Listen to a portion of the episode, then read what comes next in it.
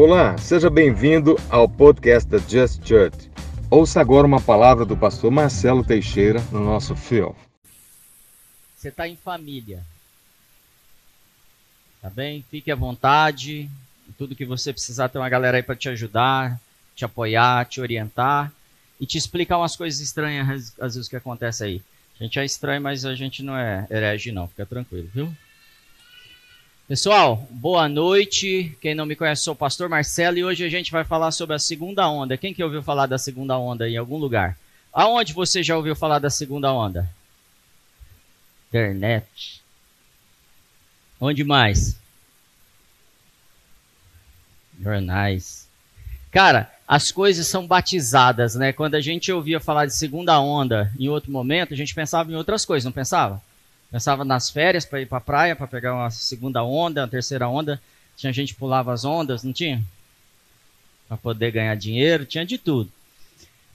Bom, hoje a gente está caminhando para mudanças, inclusive nas palavras que a gente usava, no sentido das palavras que a gente usava. E quando a gente, quando isso acontece, muitas vezes a gente não percebe, mas a nossa mente está mudando, nosso jeito de pensar está mudando. E pode ser para melhor, mas muitas vezes é para pior. Eu não sei se você já percebeu, de vez em quando você, come, você se pega pensando em uma coisa que não vai ser bom para você. E talvez essa coisa nem vá acontecer. Outras vezes você ouve uma notícia que tem a ver com outra família, outro povo, você já começa a trazer essa realidade para você e para sua família. E já começa a pensar naquilo. Então hoje a gente vai falar um pouco sobre as formas de pensar. A gente vai falar também, além dessas questões da segunda onda, sobre os negacionistas. Quem ouviu falar dos negacionistas? Está na internet também, né? Mas a gente não está vendo na internet nada sobre os negativistas. E eles estão aí trabalhando pesado também. Então tem uma galera é, super focada em nos trazer, nos trazer novos conceitos ou mudar os nossos valores, os nossos conceitos. Então, falando, começar falando sobre onda, eu tive uma experiência. Eu era moleque e eu fui aprender a surfar. E aí eu cheguei em Tamambuca, não sei se vocês conhecem, um, uma região que tem ondas bem grandes, bem legal e com prancha, já um pouquinho treinado, mas eu cheguei e falei, eu quero enfrentar umas ondas melhores, maiores, e cheguei em Tamambuca.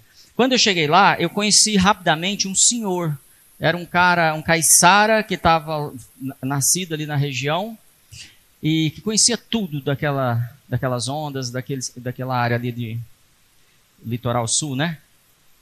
Litoral norte. E aí, o que, que aconteceu? Ele falou: Vem comigo, a gente está na praia ainda. Vamos aquecer, vem comigo que eu vou te levar num lugar bem legal ali para a gente surfar. E a gente aqueceu, e aí nós pegamos pelas pedras e andamos até o final das pedras. Sabe no fim da praia que tem aquela, aquelas é, monte de pedra assim, né? Então fomos.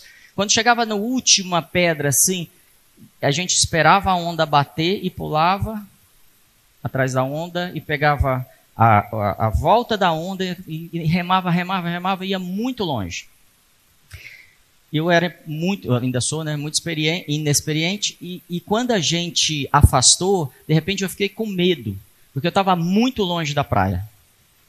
Longe, longe mesmo, assim, falei, para voltar vai demorar uns 20 minutos, meia hora, remando muito. E aí tinha mais ou menos uns 50 surfistas ali todo mundo batendo papo, sentado na prancha, tranquilo, e o mar balançando. Aí, de repente, alguém falou assim: tá, tá vindo, tá vindo, tá vindo, tá vindo a onda. E aí começa a sair um surfista, dois, dez, um monte saiu. E aí esse cara ficou comigo até chegar a onda dele. E ele foi embora. Eu fiquei por último, sozinho, naquele lugar. E eu falei: eu preciso pegar uma onda, senão não vou sair daqui nunca. Eles já foram embora. Veio uma onda, eu peguei. Peguei essa onda, consegui pegar a onda e cair imediatamente. E aquela queda foi tão grande, tão grande, que eu perdi a direção que eu estava. Mas o interessante é que depois de eu cair e começar a, a rolar na água, veio uma segunda onda e bateu em cima de mim. Quando essa onda bate em cima de mim, eu não tinha mais. Não, não sabia mais onde estava a prancha. E sem exagero, eu acho que eu fiquei pelo menos um minuto para voltar para a superfície. Rodando debaixo d'água, igual uma máquina de lavar. Eu nunca esqueci dessa experiência. É marcante e eu levo ela até para outras coisas que eu vou viver durante, assim, no meu trabalho, em desafios. Por quê? Porque quando eu estava debaixo d'água, eu só pensava em uma coisa: eu tenho que ficar calmo. Eu não tenho controle de mais nada. Eu tenho que é, manter a minha, o oxigênio dentro de mim, não posso perder o ar e tenho que me manter calmo. Eu sei que eu consigo ficar sem oxigênio ali, sem respirar, perto de três minutos, sem muito problema. Então eu falei, em dois, três minutos eu vou achar um lugar. E que vocês acham que eu fiz oração? Umas 12 orações assim, forte, em línguas, em outras línguas, em língua de inglês e português, eu sei lá como é que Deus fala aquilo com os caiçara, e pedindo para sair dali. Mas saí. Saí, consegui subir na prancha, o que vocês acham que eu fiz na sequência? Vou voltar para o lugar, né? Vou voltar para pegar a próxima, não é? Não. Eu estava satisfeito, para aquele verão, eu acho que mais os próximos três, estava muito bom. E eu saí do mar, sentei na praia e eu devo ter ficado mais ou menos uma hora pensando no que aconteceu. Porque é a sensação de estar tá muito perto da morte. Às vezes a gente está vivendo a sensação e talvez até a realidade de estar tá muito próximo da morte. E quando isso acontece, a gente tem dois caminhos. A gente clama a Deus ou a gente começa a achar soluções. Através do nosso conhecimento, através dos artifícios que a gente cons consegue. Então, anotei três coisas para você aprender a pegar onda e não ter medo. Também serve. Você sabe o que é valão? Sabe quando faz um buraco na, nas, entre as ondas e ele te leva lá para frente? Também serve para isso. Então, o primeiro, manter a calma. Primeira coisa que você tem que fazer quando você está no meio de uma turbulência, de uma onda, de um valão, de uma corredeira de rio, que eu também já passei por isso, e você tá, não tem mais controle. De um carro que perdeu o, o controle e está rodando, derrapando, é manter a calma. Porque a partir do momento que você descontrola, você vai beber água e vai perder o oxigênio que você tem. Você vai perder o que já tem em você, porque você buscou recurso em outro lugar. Você já está entendendo, né? Segundo, começa a boiar. Então, quando eu estou debaixo d'água e rodando igual a máquina de, de lavar, o que eu buscava é eu preciso submergir e preciso boiar, porque eu não tenho mais força física. Tinha remado muito para chegar lá e estava sofrendo muito para me manter ali. E aí eu comecei, eu aprendi que eu tenho que boiar. E se eu estiver num valão desse, ou seja, se eu estou no meio de duas ondas, fazendo bagunça, barulho, é, narrativas, ideologias, gente negativa demais, e gente negacionista demais, começa a boiar. Você não precisa aderir a tudo que a pressão está te dando. E aí, quando o valão, ele vai te levar para mais longe. E aí vem o desespero. Por isso que eu tenho que manter a calma antes. E ele vai te levar para muito longe. Depois dele te levar muito longe, você faz uma volta rema ao contrário da, da, daquele movimento da água, não contra ele, mas ao contrário, de lado, diagonal. Você vai saindo dele. E você pega a próxima onda e vem. A próprio, o próprio mar te traz. E por último, e pode ser o primeiro também, olhe o mar. Levanta a cabeça. Meu pai me ensinava, desde pequeno, você quer aprender a jogar bola? A primeira coisa, levanta a cabeça. E olha o que está acontecendo em volta de você. Tem muitos bons jogadores que não se tornaram excelentes. Tá certo, jogador? porque eles não levantam a cabeça.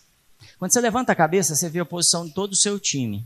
Você vê a posição dos seus adversários. Você vê o que, que inclinação o mar está fazendo para você tomar uma direção de caminho que vai, que você deve ir. Eu não sei que desafio você está vivendo hoje, mas você precisa tomar algumas atitudes. E essa analogia tem a ver com a sua vida espiritual. Manter a calma. Você vai precisar tirar toda ameaça, toda ansiedade, todo medo, toda acusação do inferno contra os seus pecados e colocar em Cristo. Porque ele falou assim: você que está cansado, sobrecarregado, vinde a mim e eu, eu farei o quê? Vos aliviarei. Mas para ele me aliviar, qual a ação que eu tenho que tomar? Ir. Eu preciso ir até ele. Eu preciso decidir fazer esse movimento. Amém?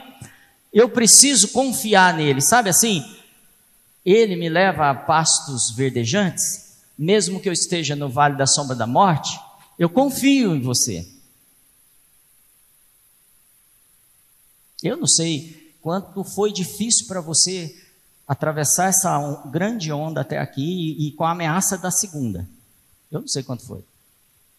Eu não sei se você tomou as decisões certas, eu não sei se você ouviu Deus, você levantou a cabeça e olhou qual é o movimento, o que está acontecendo, ou se você foi levado por uma onda ideológica. Porque a maioria das pessoas foi. É, quando eu digo a maioria, é mais de 90%, talvez 98%.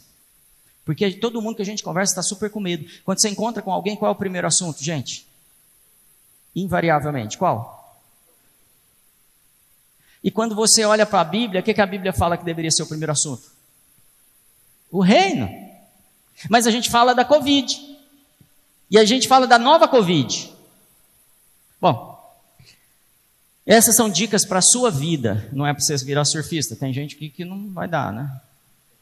Mas a gente está realmente na segunda onda da Covid. Eu não sei se segunda ou terceira, mas a gente está numa nova onda da Covid. A gente está numa nova onda de ameaça à nossa saúde e à nossa vida. E é grave. E ela faz muito barulho. A gente está numa segunda onda de narrativa política. Muito forte. Uma segunda onda que quer te levar, se você não for para aquele lado, é que você é do mal. Aí você ouve outras pessoas, se você não for para aquele lado, é que você também é do mal. E tem hora que você acha assim, eu sou do mal de qualquer jeito, porque. E a gente está vivendo esse movimento todos nós, mesmo quem não está acompanhando muito televisão, internet, jornal, seja o, o caminho que você busca sua informação, atualização. É, por que, que a gente está tão assustado? Num geral, porque no mundo a gente viveu um, um tempo de paz muito grande, pós Segunda Guerra. Tirando as guerras do Oriente, uma outra guerra aqui ou ali na Malvinas, a gente viveu um tempo de pouca doença, um tempo de prosperidade nos países, um tempo de infraestrutura sendo desenvolvida nos países, desde banheiro, que quando eu era criança muitas casas nem tinham banheiro, luz elétrica, água encanada, filtro de água. A gente está vivendo carro, Todo mundo andava de bicicleta antigamente, cavalo, sei lá. Então, a gente está vivendo um tempo tão bom que é mais ou menos um mar flat. Tranquilo, você senta na prancha e fica, não vai acontecer nada. E você bate papo com as pessoas e o tempo vai passando e você tem tempo para projetar sua vida e para mudar as coisas. Faz sentido isso para você também? A gente formou uma mentalidade que, de vida confortável. American Dream. Sonho americano, completamente. E hoje a gente está diante de um desafio. A igreja primitiva, durante oito anos, sabe a igreja primitiva de Atos? Ela viveu essa situação flat, próspera, multiplicando pessoas, Pedro prega, 3 mil vêm para a igreja. A cidade sendo afetada, ninguém tinha falta de nada, repartiam o pão de casa em casa, as crianças sendo educadas, a nova geração está já se tornando ministro, alguns sendo virando diácono, outros presbíteros e outros apóstolos. E eles recebiam o Espírito Santo e iam nos lugares, expulsavam os demônios, curavam os enfermos, cura, é, convertiam as pessoas, é, o Espírito Santo. E as pessoas já saíam fazendo milagres, curando enfermos, expulsando demônio. Legal, né? Só que em Atos 8, que é mais ou menos oito anos depois de ter começado a igreja primitiva, vem a perseguição. Gente, Deus é mal, estava tudo bom, a igreja próspera, tudo funcionando. Por que, que veio a perseguição? Pensa um pouco nisso. Por que, que vem outro vírus agora? Por que, que tem agora 32, 32 vírus diferentes? Por que, que o, a gente ouve tanta coisa? Tipo, o Trump vai causar a terceira guerra mundial. Vocês ouviram isso? O Bolsonaro vai matar os gays. A vacina tem um chip. E a gente vai poder acessar a internet sem o celular. Os militares vão tomar o governo. A ditadura vai voltar. Você é obrigado a vacinar. Vocês ouviram todas essas notícias, não ouviram? E muita gente ficou extremamente aflita. Vai, o mundo vai acabar. E a coisa está feia. É uma onda nos tomando. Pode ser até uma onda sonora, mas que afeta a nossa mente e afeta o nosso comportamento. E a gente está vendo essa onda. Você sabia que o contador de mortos, sabe aquele quadrinho que fica quantos mortos da CNN foi tirado nos Estados Unidos no dia que o Biden ganhou? Ele ganhou, no outro dia não tem contador de mortos. Por que, que, não, por que, que tinha e não tem mais? Porque funciona. Porque a gente induz as pessoas a pensarem do jeito que a gente quer. Pastor, você não vai falar da Bíblia? Estou falando. Eu posso escolher ter a mente de Cristo, eu posso ter, escolher ter a mente do mundo. A vacina fez várias pessoas virarem jacaré. Você ouviu isso? Não pode fazer tratamento precoce. Black Lives Matter está a favor dos negros. Racismo. Cara, como a gente está sendo atacado? Por que tanta coisa? Por que escolher uma mulher negra para tomar a primeira vacina? Porque a gente é racista. Porque quando a gente diz, ó, é, é uma mulher e é negra, eu, eu separei essa pessoa, ela não faz parte do grupo. Amém? Estão entendendo que há uma manipulação em tudo? E eu não estou aqui falando da mídia, eu estou falando do inferno. Eu estou falando de uma mentalidade que vai te tirar ouvir Cristo, porque você vai ter que se proteger para salvar a sua vida natural disso. Faltou oxigênio em Manaus. Não é possível levar oxigênio máscara, fica em casa, cloroquina. Silvio Navarro disse que são manchetes olímpicas. Terríveis, grandes, o tempo todo mexendo com a gente. Negacionistas e negativistas. E aí tem uma frase de Oliver Wendell Holmes que diz o seguinte: uma mente que é estendida por uma nova experiência nunca mais pode voltar às suas antigas dimensões. O que, que ele está querendo dizer? Se você pensar, ninguém te controla, nem você mesmo, o você de ontem. Mas eu estou preferindo não pensar. E estou entregando minha capacidade de pensar para outros, para terceiros. Muita, muita mente tem medo de pensar. Você já viu pessoas que, por exemplo, vão no restaurante, 10 anos no mesmo restaurante e pede a mesma comida? Já viu isso? 10 anos. Aí você pergunta, aí ela nunca está satisfeita, ah, mas sempre a minha vida é a mesma coisa. Aí você pergunta, por que você não pede outra coisa? Ah, mas vai que eu não gosto. E aí ela não pede outra coisa. Tem gente cutucando gente, é vocês. Tem muita gente assim. E a gente não tenta coisas novas, a gente não experimenta coisas novas e a gente não ouve tudo que precisa ouvir. Pensamentos assim na igreja. Eu não sei se vocês ouviram isso já na igreja. O mundo vai acabar. Jesus, pastor, o que, que, você acha disso? E põe lá naqueles quadrinhos lá do, do Instagram. O mundo vai acabar, pastor? A gente estava conversando isso lá em casa esses dias. Jesus está voltando, é o fim do mundo, a igreja vai ser destruída, está acabando com a igreja, a igreja está sendo fechada, ela, vai, ela não vai ter poder. Jesus disse que faríamos milagres maiores que ele. Por que, que Jesus disse que faríamos milagres maiores que ele se tem plano de destruir a terra?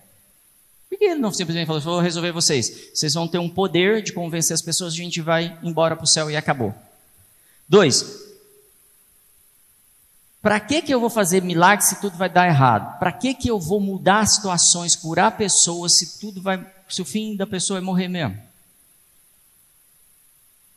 Toda a criação aguarda a manifestação dos filhos de Deus para que se, sejamos destruídos.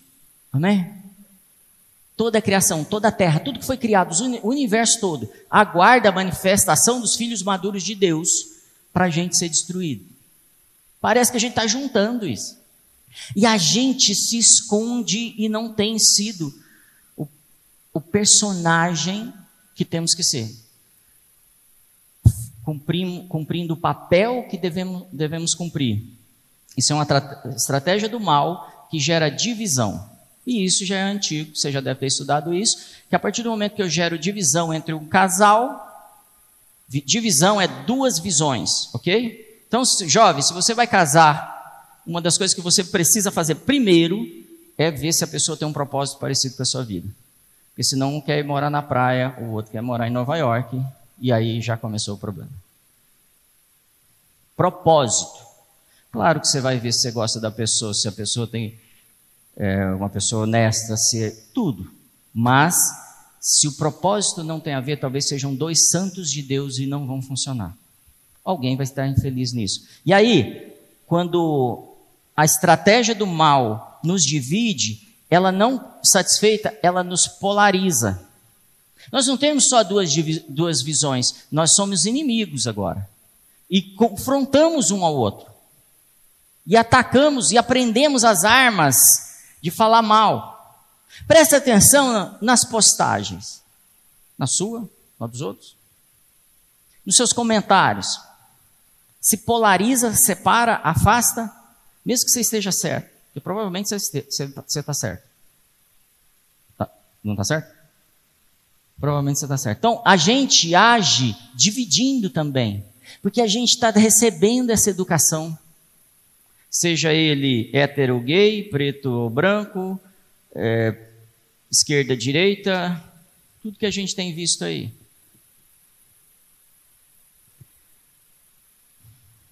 Tem gente que vai aprendendo tanto isso que ela começa a torcer, inclusive, ela divide até com ela. Ela começa a torcer contra ela. Eu tenho um amigo próximo que ele é palmeirense e o Palmeiras vai jogar, ele torce contra o Palmeiras. Ele quer que os caras percam, para falar mal.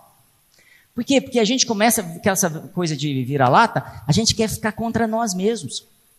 A gente quer que dê errado, porque dá mais assunto quando dá errado. O Renato falou aqui, a gente, às vezes a gente não quer que dá certo, porque vai que eu fico, que eu ganhe dinheiro, eu vou ter que mudar. Vai que eu falo para ela que eu gosto dela, ela resolve casar comigo, eu vou ter que casar. É sério, a gente tem se sabotado.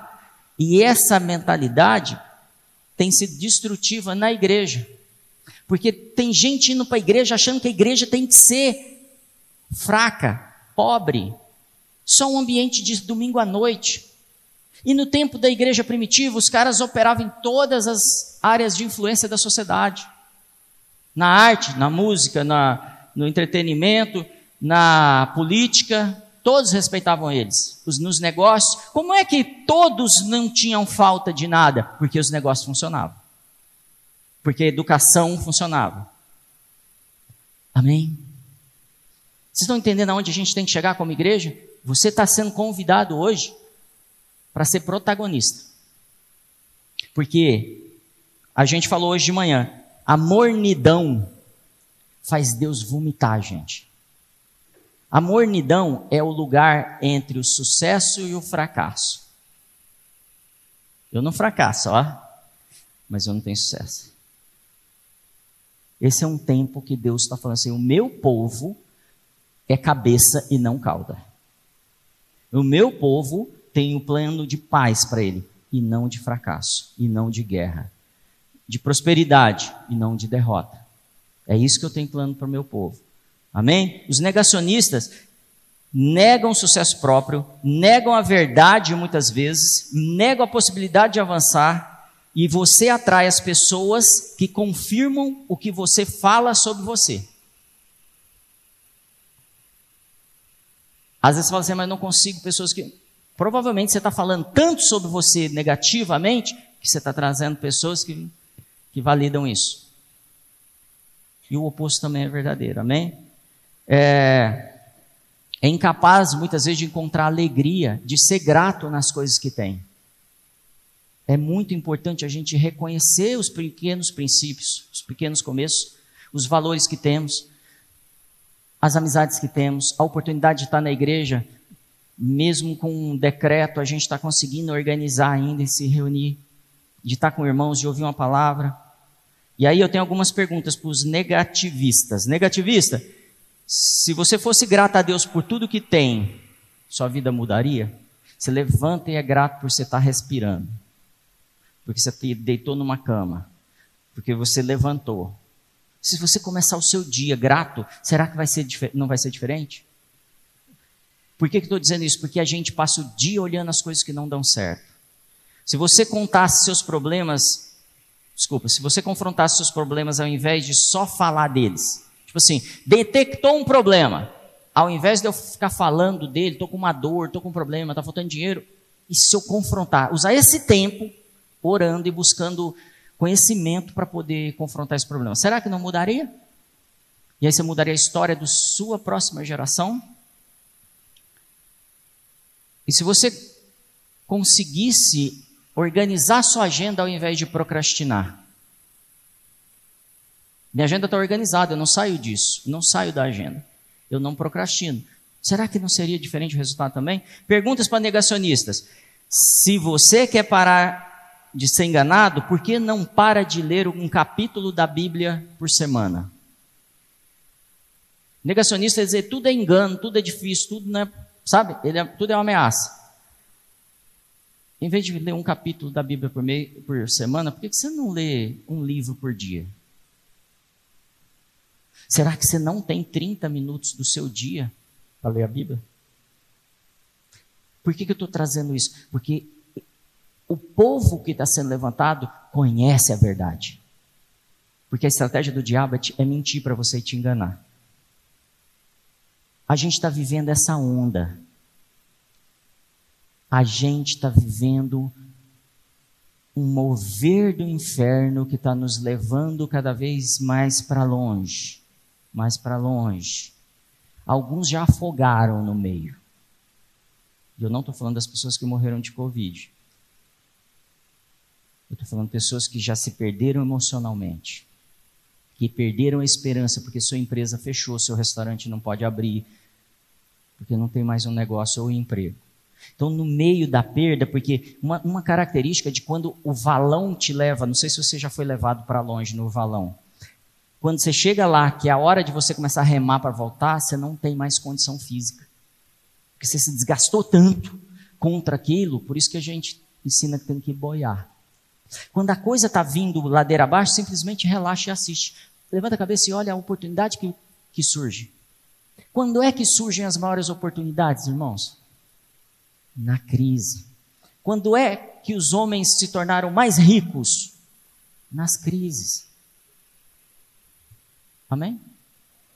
Quando a igreja primitiva é invadida, perseguida, o que, que ela teve que fazer? Ela está em Jerusalém. O que, que ela teve que fazer? Se espalhar. Quando vem a perseguição com a igreja, a igreja chega no Brasil, em Ribeirão Preto, e chega até você. Senão, talvez estivesse até hoje lá em Jerusalém. O que está acontecendo pode nos destruir ou pode nos promover. Esse é um tempo de decisão. É 2021, não é mais 2020. mas eu não posso ter o comportamento que tive. Amém? Você tem Bíblia aí? Abra a Bíblia em 1 Tessalonicenses 5. Eu queria ler o capítulo inteiro, não dá tempo, então a gente vai resumir o que, que esse capítulo diz.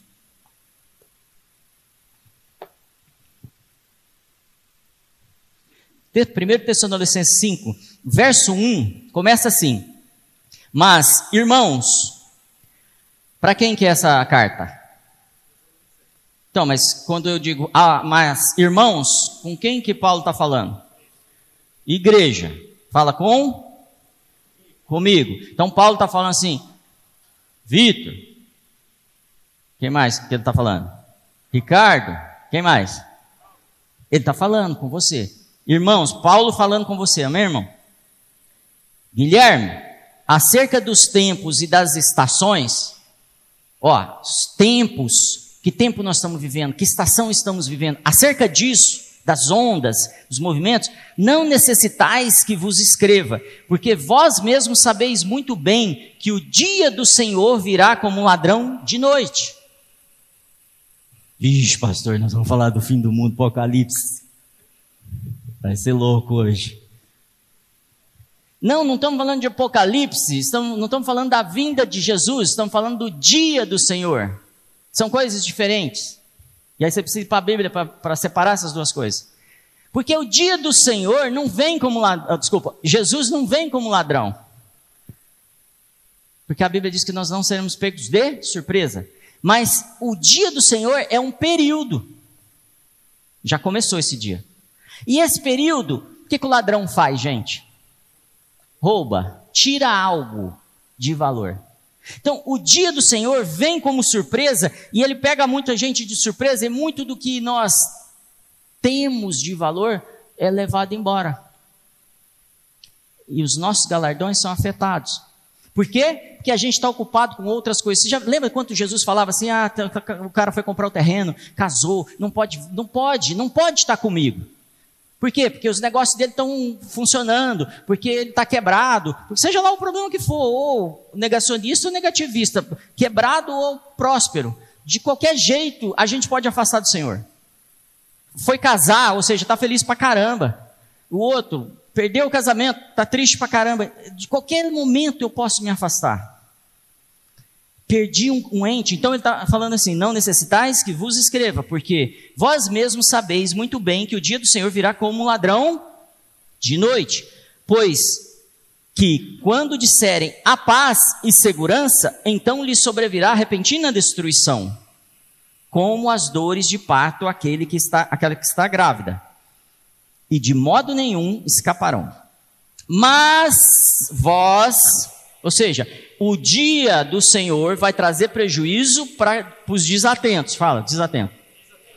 Desatentos. Mas vós que não são desatentos, que estão ligados, que são como as virgens prudentes que estão lá com o Espírito Santo o tempo todo. Amém, irmãos?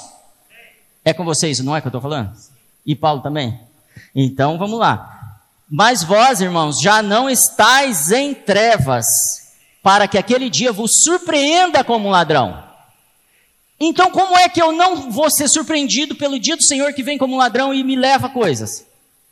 Não estando em trevas, estando na luz. Mas se eu estou na luz e ouço só trevas, qual é a minha mente? Como a minha mente vai ser formada? Trevas. Se eu ando no medo, da onde vem o medo, irmãos? Do amor? Tem certeza? Acho que o medo vem do amor, sim. Porque a gente faz um monte de coisa e chama de amor, porque quando a gente faz com medo.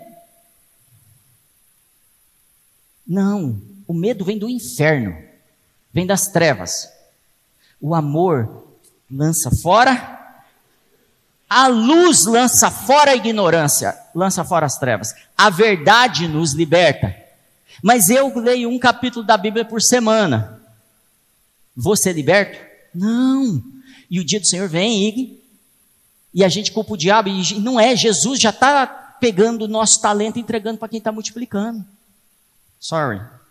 Mas vós já não estáis em trevas, para que ele te surpreenda. Agora vamos pular lá para o verso 16. E aí ele vem falando um monte de coisa, ou seja, está falando assim, no fim dos tempos, lá naquela estação, naquele problema que vocês estão vivendo, essa crise. Verso 16: regozijai-vos sempre. O que, que, é isso? Vocês estão de máscara, está ruim de ouvir, fala forte. Isso. Então tá. Vem o dia do Senhor, vem como ladrão, vai causar na terra. Vai ou não vai causar na terra? Vai causar. Mas vocês alegrem-se. Ah, pastor, então é pensamento positivo? Não. É vida no espírito. Confiança e fé restaurada a cada dia. Lembra do, do pastor maluco lá na, na onda sendo levado? Relaxa. Eu tenho quem confiar. E não é essa prancha, não. Eu estou sobre uma rocha. Você pode dizer isso? Meus pés estão sobre uma rocha o mundo vai ser abalado. Tudo que é abalável será abalado. Tudo que eu construo que é abalável vai ser abalado. Pode não ser hoje, pode não ser amanhã. Pastor, isso é ameaça. Não é, irmão. É libertação. Porque você não fica preso a coisas. Porque as coisas passarão. Tudo vai passar. Só a palavra que não passa. Então eu preciso de ter profundidade na palavra. Então regoze sempre. Orai sem. Eu estou falando de segunda onda. Como que eu atravesso a segunda onda? Em tudo dai graças. Porque esta é a vontade de Deus em Cristo Jesus para convosco. Não extinga, extingais o Espírito. Ou seja, para de fazer as coisas na força do seu braço. Seja dirigido pelo Espírito. Senão você vai ser levado pelo dia do... Você não. Tudo que você tem é levado pelo, no dia do Senhor. Não desprezeis as profecias. Examinai tudo. Retende o que é? Eu, de vez em quando, estou assistindo aquelas maluquices lá da televisão lá. E a Gra fala assim: por que você está assistindo isso? Tudo é mentira. Aí eu falo assim: eu preciso ouvir o que esse povo está falando e reter o que é bom. Eu preciso entender como o diabo está agindo e reter o que é bom. Eu preciso entender as estratégias do mal, porque alguém vai me pedir um conselho, eu não sei nem do que, que o mundo está falando.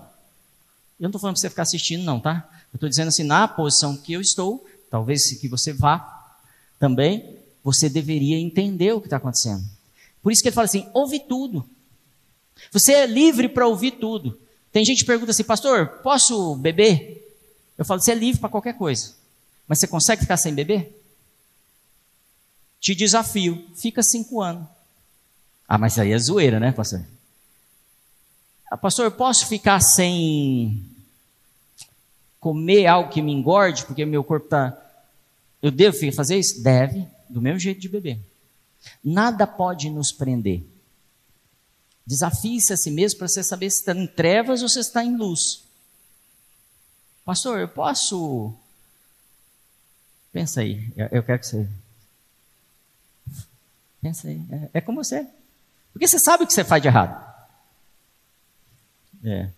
Pensa aí. Pensa mais uma coisa, que é importante. Seja fofoca, seja pornografia, seja mentira, seja qualquer tipo, qualquer coisa que te domine. Seja não perdoar. É tudo igual.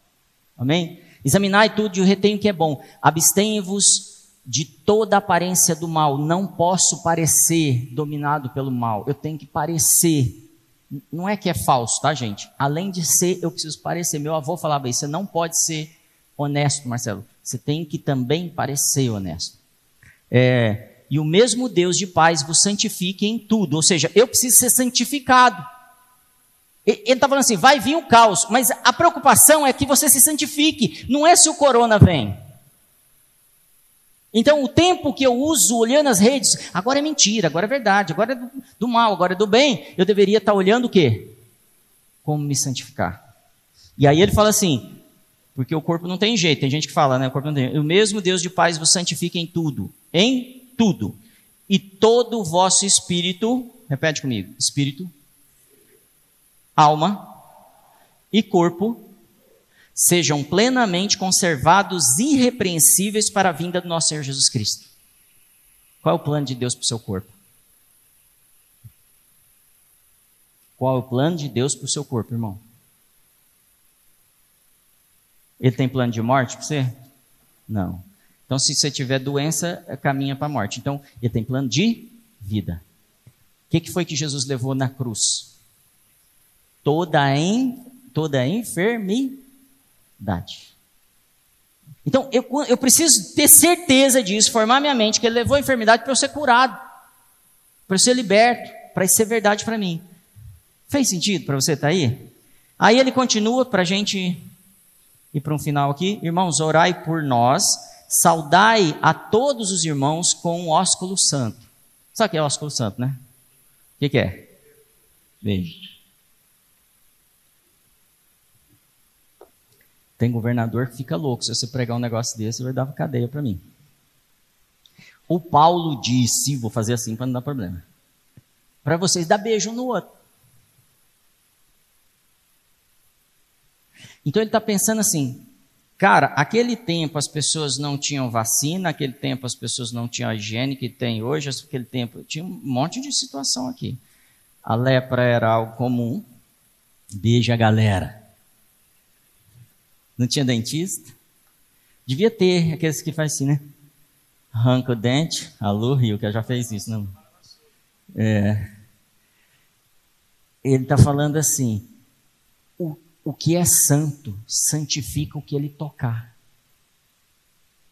Então, o segredo para quando a doença vier é você ser santo. E você vai tocar no doente, no leproso, no Covid, no, e ele vai ser curado. E você vai libertar. Você está falando, pastor, para a gente? Não, eu estou falando para você ser inteligente. Mas se proteger, mas ao mesmo tempo buscar o Espírito Santo, porque o Espírito Santo vai fazer você curar um monte de gente com uma palavra. E aí você vai poder beijar. Eu vejo o povo falando assim: nossa, que saudade, que saudade, não é? Está chegando o tempo da gente fazer isso. É só a gente se posicionar, se santificar, ser grato em tudo. Olha aqui, gente. Ser grato em tudo. Fazer essa lista que Paulo falou aqui. Saudai a todos os irmãos com ósculo santo, pelo Senhor vos conjuro que esta epístola seja lida para todos os santos irmãos. Vou te pedir para fazer uma coisa, fala assim, obrigado, Paulo. Esse aqui é um manual de sobrevivência contra a segunda onda. Sabe aquele negócio de não ir contra, ficar batendo boca, não, mas Jesus é bom, o diabo é ruim, sabe assim? Não. Corta na diagonal, boia, finge de bobo, Faça-se de fraco para fraco. Mas amadureça, irmão. Porque a igreja está esperando você amadurecer para ela fazer os sinais e maravilhas que Deus profetizou para ela. E esse é o tempo. E essa geração não pode passar. A gente não está na segunda onda. Isso eu creio que é mentira. A gente já passou um monte de onda um monte de onda de crise, que o mundo vai acabar, que as coisas vão ser destruídas. Jesus disse que teríamos pestes, terremotos, guerras. Não falou? Mas ele falou assim: mas não é o fim. Não é o fim, não. Não dá atenção, não se preocupa com isso. Mateus 24, de 1 a 14, você vai ver ele fala, os discípulos perguntando para ele, falando assim: galera, não se preocupa com isso, não é o fim, não. No mundo vocês vão ter aflição, mas, mas o quê? Tem de bom porque eu venci o mundo. Faz o que eu estou ensinando, vocês também vão vencer essa onda. Não deixe o medo te dominar. Não deixe as vozes decidirem o que você tem que pensar.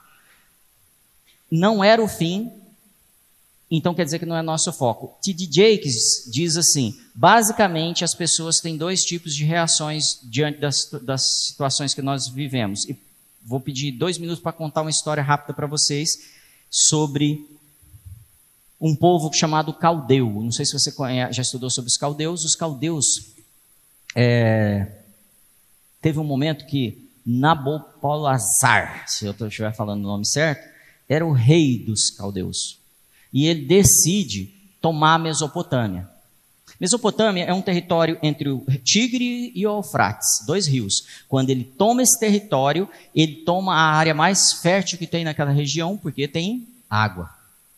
E, a, e, tinha uma cidade lá chamava, chamada Babilônia. Quem tomava, quem era governante daquele, daquela região toda eram os assírios. Então os assírios vão mais para o norte, mas os caldeus tomam quase tudo. Os caldeus, depois tem um rei que você deve ter ouvido já falar, que é o Nabucodonosor. Já ouviu falar dele? Eles são semitas. O que, que é semita? Eles são da descendência de Sem, filho de Noé. Mas eles estão tomando território. E como é que eles funcionavam? Eles tomavam território, depois eles iam tomando os territórios em volta, pegando toda a riqueza e levando para pelo menos uma cidade principal. E eles fizeram isso na Babilônia. Então eles vão, pegam tudo que tem na região, inclusive no povo do sul, que era Israel, ele toma tudo que tem no templo e pega os meninos inteligentes e leva para a Babilônia. Ele pega os recursos naturais, ele pega as riquezas e ele pega as pessoas mais inteligentes. Leva para o território dele e deixa aquilo lá abandonado, que existia antes. No território dele, ele pega Daniel, por exemplo, Azarias, vocês sabem quem são esses caras, né? E eles pegam e investem mais ainda na inteligência desses caras. Para quê? Porque a gente vai governar o mundo daqui a pouco investindo no nosso desenvolvimento. E mais ou menos isso está acontecendo. Eu estava um momento de oração e Deus me falou assim: o mesmo espírito que operava nos caldeus está operando no mundo hoje, e alguns governos estão com a mesma estratégia de tomada de território, não por guerra, mas trazendo os recursos e assumindo cidades. Então nós temos hoje países que estão criando nova, o novo Cairo, que é uma cidade milionária, bilionária, onde os ricos do Cairo, que tem 26 milhões de habitantes, vão mudar para esse Cairo novo. E lá está o centro econômico, está o centro é, industrial, o, todos os principais centros do Egito estão nesse Cairo novo. Esse país que está construindo essa cidade está criando uma dívida para o Egito. O Egito não vai conseguir pagar esse Cairo novo, essa cidade capital nova do Egito. Quem vai mandar no Egito? É mais ou menos a mesma coisa. E ali eles vão pegar toda a inteligência, toda a estratégia, e isso está acontecendo. Na Argentina tem base militar, e assim a gente tem ido. Há um avanço grande dessa, desse entendimento. Mas tem algo que o homem natural não, não sabe. Quando o homem começa a construir uma torre para controlar as coisas, chegar até o céu, ter o poder de ser Deus, Deus cria uma confusão entre eles. E Babel quer dizer confusão. Babilônia, a cidade da confusão. O que, que acontece em seguida? Deus levanta um homem de um povo pagão e fala assim: vai libertar o meu povo. E tem um texto na Bíblia que está em Isaías 45 que eu queria que você abrisse. O Senhor levanta um homem chamado Ciro, que é rei da Pérsia, a Síria, né? E diz assim: O Senhor ungiu Ciro como rei. Ele o pegou pela mão direita e lhe deu poder para conquistar nações e derrotar reis para que Ciro entre nas cidades, o Senhor abre portões, e ninguém pode fechá-los de novo. O Senhor Deus diz a Ciro: Eu irei à sua frente, aplanarei as montanhas, arrebentarei os portões de bronze quebrarei as suas trancas de ferro. Eu lhe darei tesouros escondidos, riquezas guardadas em lugares secretos, a fim que você saiba que eu sou o Senhor. E depois você vai ler o resto. Ou seja, Deus está falando assim: o homem planeja, mas eu vou executar o meu plano. É o meu plano que vai subsistir. E Deus não tem plano que a igreja seja destruída por um, país, por um país comunista ou qualquer outro qualquer outra ideologia que quer destruir a igreja. Porque a Bíblia diz, porque Jesus disse, que as portas do inferno não prevalecerão contra a igreja dele.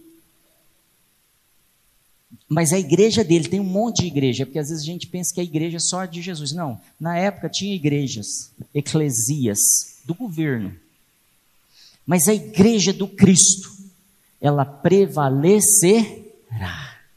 Porque as pessoas vão se alimentar dessa palavra de Paulo, elas vão regozijar, elas vão se alegrar, elas vão orar, elas vão sem cessar, elas vão se alimentar, elas vão honrar uns aos outros, que o ósculo santo não é o beijo, mas é essa atitude de valorizar os outros, que quando Deus falar, eu preciso do meu povo agora para destruir, porque eu vou derrubar as portas do meu inimigo, porque eu vou abrir as cidades do meu inimigo, e todas as riquezas das nações virão a vocês, que eu estou falando em Isaías 60 e 61 também, e as cidades assoladas vão ser reedificadas por vocês, porque vocês se prepararam, eu não vou precisar pegar mais um um governador, um rei, um presidente que não é, não me representa.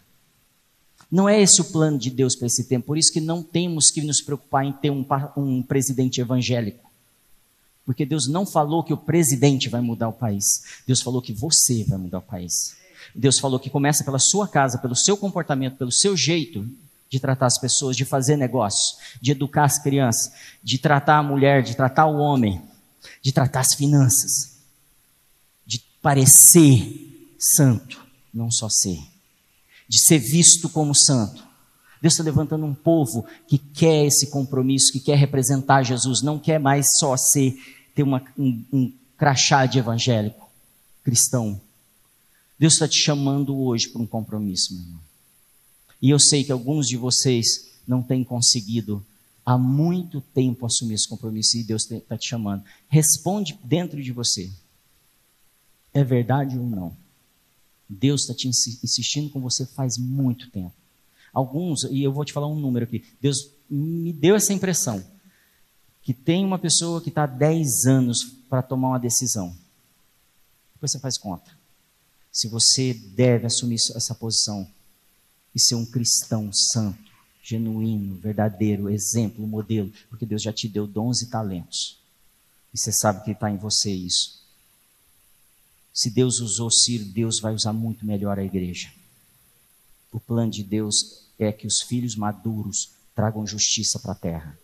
Jesus não vem para a terra enquanto a igreja não se manifestar.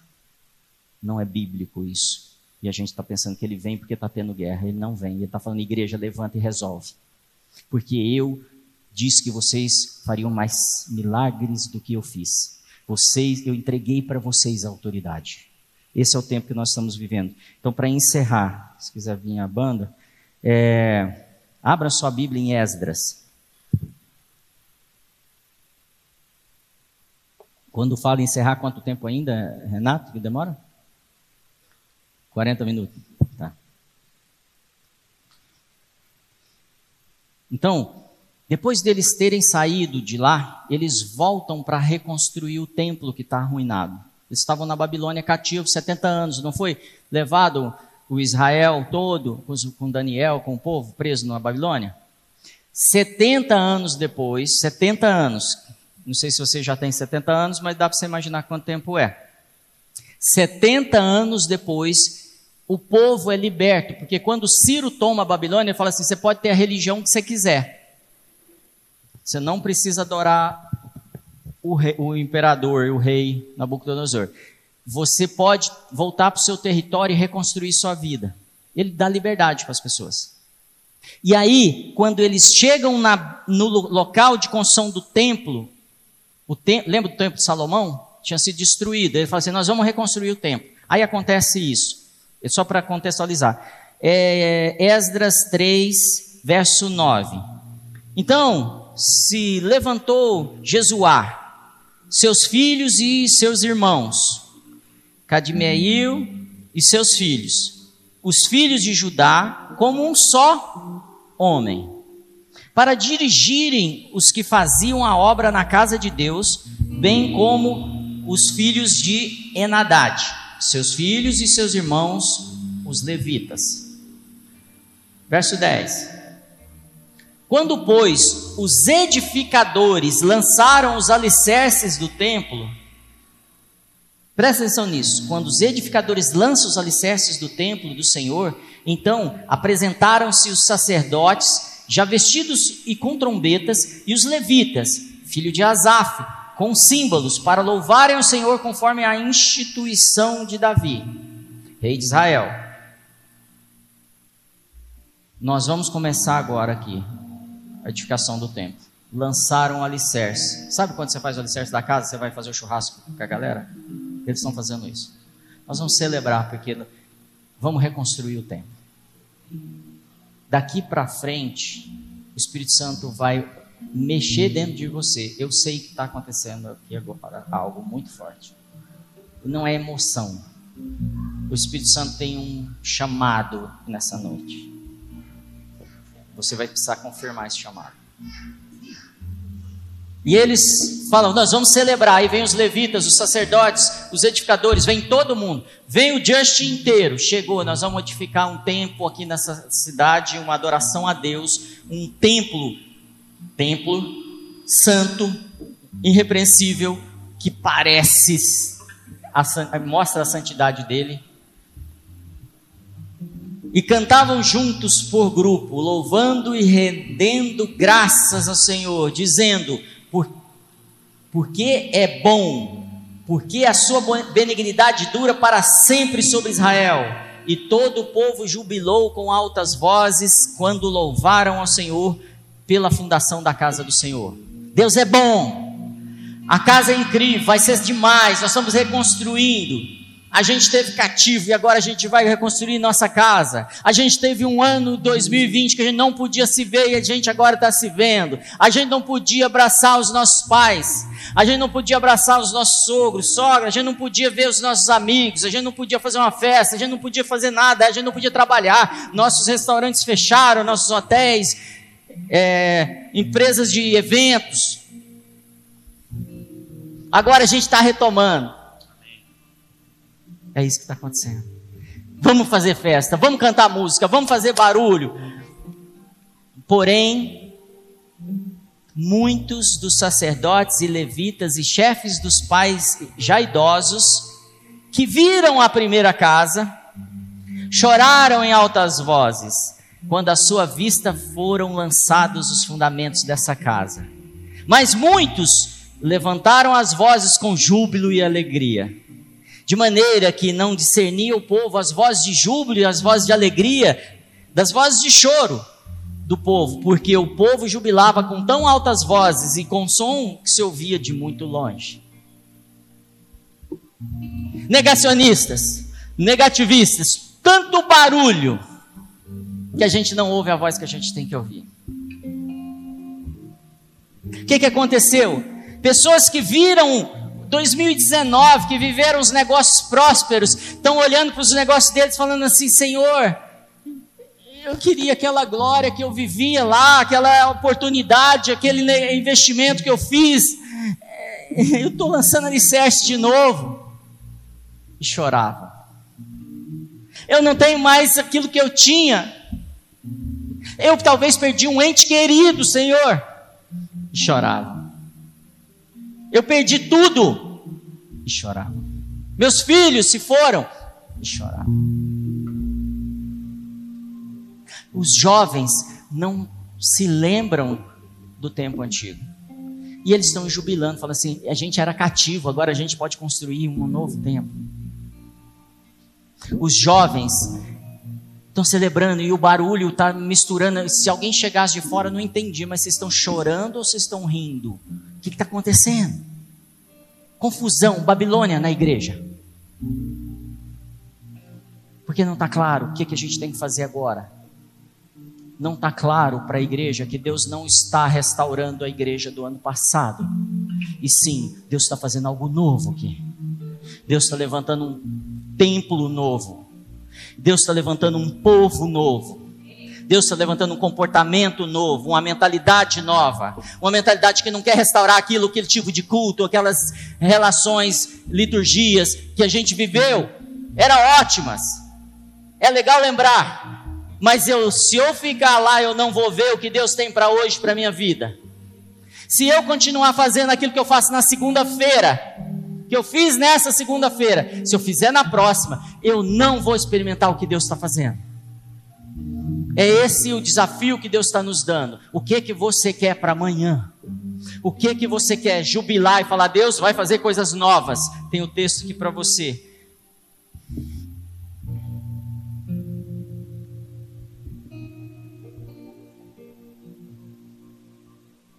Ageu 2, 6 a 9. Porque assim diz o Senhor dos Exércitos, ainda uma vez, daqui a pouco, farei tremer os céus e a terra, o mar e a terra seca, e farei tremer todas as nações, e virão coisas preciosas de todas as nações, e encherei esta casa de glória, diz o Senhor dos Exércitos. Minha é a prata e meu é o ouro Disse o Senhor dos Exércitos: A glória desta última casa será maior do que a da primeira. Diz o Senhor dos Exércitos: E neste lugar darei paz. Diz o Senhor dos Exércitos. Deus está fazendo algo novo. Que tem uma glória maior. Não é uma igreja com paredes maior, é você. A igreja primitiva teve uma glória incrível. Eles não vão passar perto do que você vai fazer. Porque Deus tem planos progressivos de tomada do reino dele, de avanço do reino dele, de vinda do reino para a terra. Porque é por isso que ele falou: quando orares, fala, venha o teu, seja feita a tua, assim na terra como o Senhor está levantando um povo corajoso. Se isso é com você, fica de pé, começa a falar com ele: Senhor, é comigo, é comigo, é comigo. O Senhor tem me chamado há muito tempo. Chegou o tempo, deu não lamentar mais pelo que eu perdi. E foi difícil. É difícil perder. Eu sei que você passou. Eu também perdi muita coisa. Eu não perdi um, um ente querido. Talvez você tenha perdido. Isso é muito difícil. Mas o Senhor está falando: eu tenho planos de paz para você. Tudo que foi perdido eu vou entregar muito mais. Porque a glória dessa casa, desse tempo, não é reforma do passado. Não vão fazer o mesmo templo, reformar o templo. É um templo novo. Feche seus olhos e comece a falar com Ele. Senhor, eu quero experimentar isso. Eu quero. A gente recebeu uma profecia tem dois anos que diz assim: Eis que faço uma coisa nova, agora sairá a luz, porventura não a percebeis? Eis que porei um caminho no deserto e do deserto e rios do ermo. Eu vou curar, restaurar e edificar o seu caminho. Eu é o Senhor dizendo: Eu vou trazer um manancial novo. Eu vou restaurar a sua glória, a glória que eu pus em você. Eu vou te fazer experimentar coisas que você ainda não experimentou. Mas seja grato. Começa a falar, Senhor, eu reconheço que o Senhor tem me sustentado. Eu reconheço que tu és bom, tu és bom o tempo todo. Eu reconheço que o Senhor tem poder para mudar governos. É o Senhor que institui e destitui governos. Foi o Senhor que colocou o Biden lá. E eu agradeço porque o Senhor sabe o que faz, eu não sei. Foi o Senhor que colocou o Bolsonaro no Brasil. E eu agradeço por isso, porque eu não sei o que é melhor, mas tu sabes, Senhor. E eu não vou ficar falando como aqueles que estavam lamentando porque perdemos a eleição, aqueles que estavam falando porque perderam o negócio, aqueles que estão falando porque perderam uma empresa, aqueles que estão falando porque perderam um amigo íntimo. É tempo de júbilo, de confiança no Senhor. É tempo de passar o valão e pegar a próxima onda que o Senhor vem trazendo. Uma onda poderosa que vai varrer a terra e encher a terra da glória do Senhor como as águas cobrem o mar. É o tempo da igreja do Senhor nessa terra. Começa a dizer para ele: Vem, Senhor, sobre mim e me toma, porque eu assumo a minha posição de governante Fale com ele.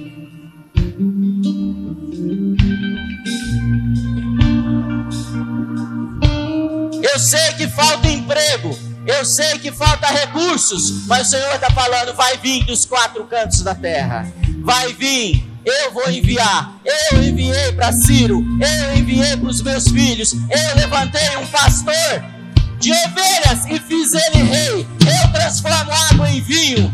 Eu curo o enfermo. Eu pego uma mulher sedenta do lado de uma fonte de água e dou água viva para ela. Sou eu que expulso uma legião de demônio e liberto um homem que ganha dez cidades. Sou eu. Sou eu, Deus. Eu sou Deus. Eu. Não há quem possa vir contra mim. Não há plano que possa destruir os meus planos. Eu sou Deus, o único. Eu sou o mesmo de Abraão, de Isaac, de Jacó, do Marcelo, do Just, de Ribeirão Preto, nesses dias, eu não mudei. Eu não mudei os meus planos.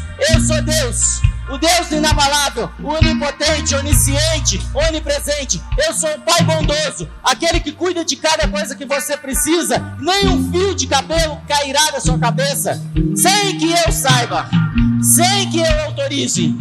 Nem um filho meu será tocado pelo inferno. Anjos poderosos guardarão a sua frente, a sua retaguarda, estarão sobre você. O que você fizer prosperará Onde você pôr a planta do seu pé, será uma bênção aquele lugar e próspero. Em nome de Jesus, eu quero liberar sobre você agora unção de coragem e ousadia. Que venha a fé que vem do alto agora tomando você. Começa, eu recebo essa fé. Eu recebo essa fé. Eu me libero, eu sou liberto da acusação. Eu sou liberto da, do passado, da empresa que quebrou, do divórcio que tive, da perda familiar que tive. Eu sou liberto da família que foi destruída no passado, porque o Senhor tem planos de futuro para mim. Eu sou liberto da depressão.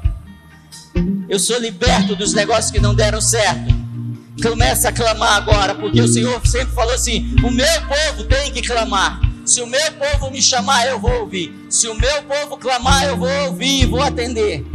Em nome de Jesus, que venha com poder, Senhor. Não há outra onda que não seja a onda que vem de Ti, Senhor, que dominará a nossa vida. Nós nos entregamos para essa onda de milagres, para essa onda de prosperidade, de nova glória. Eu farei uma coisa nova. Eu sou dono do ouro e da prata. Se eu quisesse, eu te dava um emprego mas você precisa parar e reconhecer que eu sou Deus na sua vida. Ninguém provou a glória que o Senhor quer, trans, quer manifestar através de você. Se isso é com você, fale com Ele. Eu sinto que ainda há uma necessidade de rompimento aqui.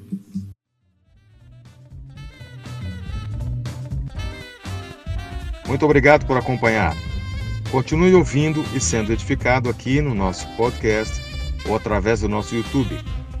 Lembre-se de compartilhar com seus amigos e sua família. Deus o abençoe.